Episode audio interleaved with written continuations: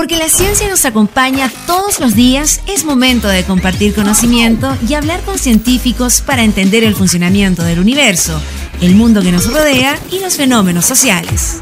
Salimos del laboratorio y nos vamos a la cafetería virtual de la UFRO para hablar todo sobre ciencia, investigación, tecnología e innovación. En Efecto Ciencia, el programa científico de la región de la Araucanía por la 89.3 UFRO Radio la radio de la Universidad de la Frontera. Conduce Alex Seguel.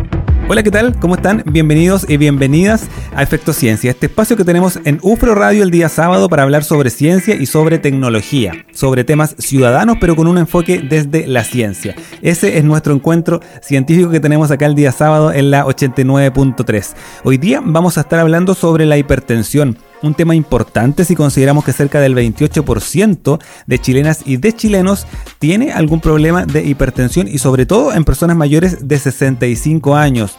Y además, un alto porcentaje de esta población está con tratamientos farmacológicos, digo, y con medicamentos antihipertensivos.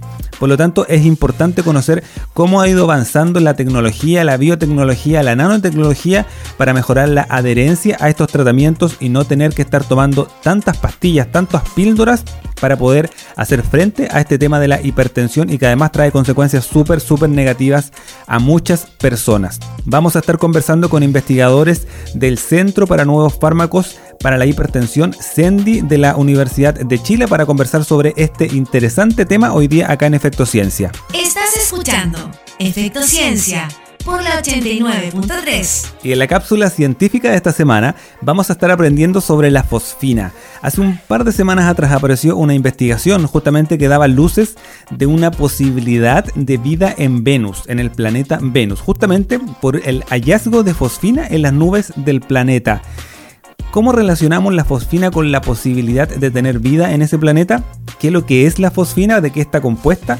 Bueno, vamos a estar aprendiendo todos estos conceptos hoy día en la cápsula Explain de esta semana ya pueden comenzar a acompañarnos. Estamos en la 89.3, estamos en UFRO Radio, también estamos en ufroradio.cl para que nos acompañe estos 60 minutos en este encuentro con la ciencia y con la tecnología que tenemos acá en la región de la Araucanía. Dicho los contenidos, dichas las coordenadas, entonces estamos listos para comenzar. Soy Alex Seguel y esto es Efecto Ciencia. Bienvenidos.